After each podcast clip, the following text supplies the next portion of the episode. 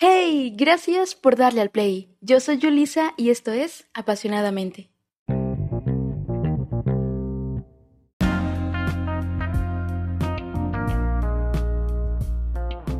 Y bueno, ya mucha lectura, mucha literatura y volvemos a los mini podcasts de 3 a 5 minutos, monólogos sin sentido, opiniones y cosas que me gustaría decir.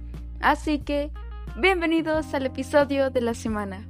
Para el episodio de hoy, decidí hablar acerca de realismo, pero no realismo, sino realismo. Bueno, el realismo es una postura filosófica que dice que la realidad existe, pero existen varios matices en el realismo. Por ejemplo, el realismo ingenuo, que dice que la realidad existe tal cual. Así como la ves, así es, no hay otra cosa. Lo que ves y lo que percibes es lo que hay. De manera que lo que está en nuestro entorno es tal cual.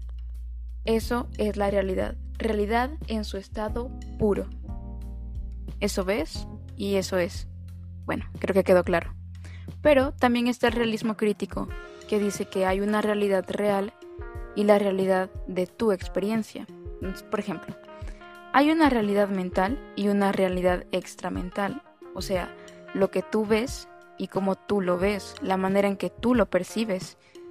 Ahora bien, desde el materialismo filosófico van a hablar del hiperrealismo.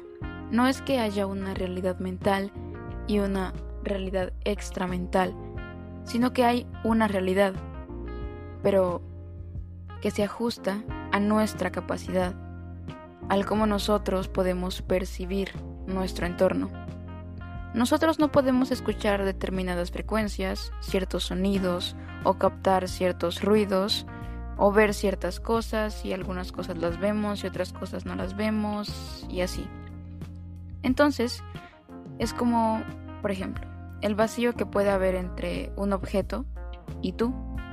Entre ese objeto y tú hay un vacío, un vacío que es fenoménico, porque en realidad entre en medio del objeto y tú hay ondas electromagnéticas y muchas otras cosas que no puedes ver porque no puedes percibir, entonces pues no las ves. Quizá otros animales sí puedan percibirlo, de manera que estos animales tendrían otra experiencia de realidad. Sería como una nueva realidad, como una realidad a otra escala, porque ellos tienen otra capacidad de ver las cosas, otra capacidad de poder sentir su entorno. Entonces podría decirse que los seres humanos estamos determinados para poder percibir cierta realidad, solo ciertas cosas. En fin, no es que haya una realidad tal como es, ni que haya una realidad mental y una realidad extramental, sino que nosotros percibimos la realidad a nuestra escala, a nuestra capacidad.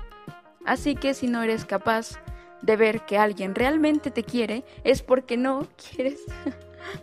no es cierto, eso no va aquí, eso va más con lo psicológico, pero lo psicológico rima con filosófico, así que alguna conexión debe tener, digo yo, no sé. Tema para otro episodio. Y, sin nada más que añadir, solo queda por decir te mando un abrazo y hasta la próxima.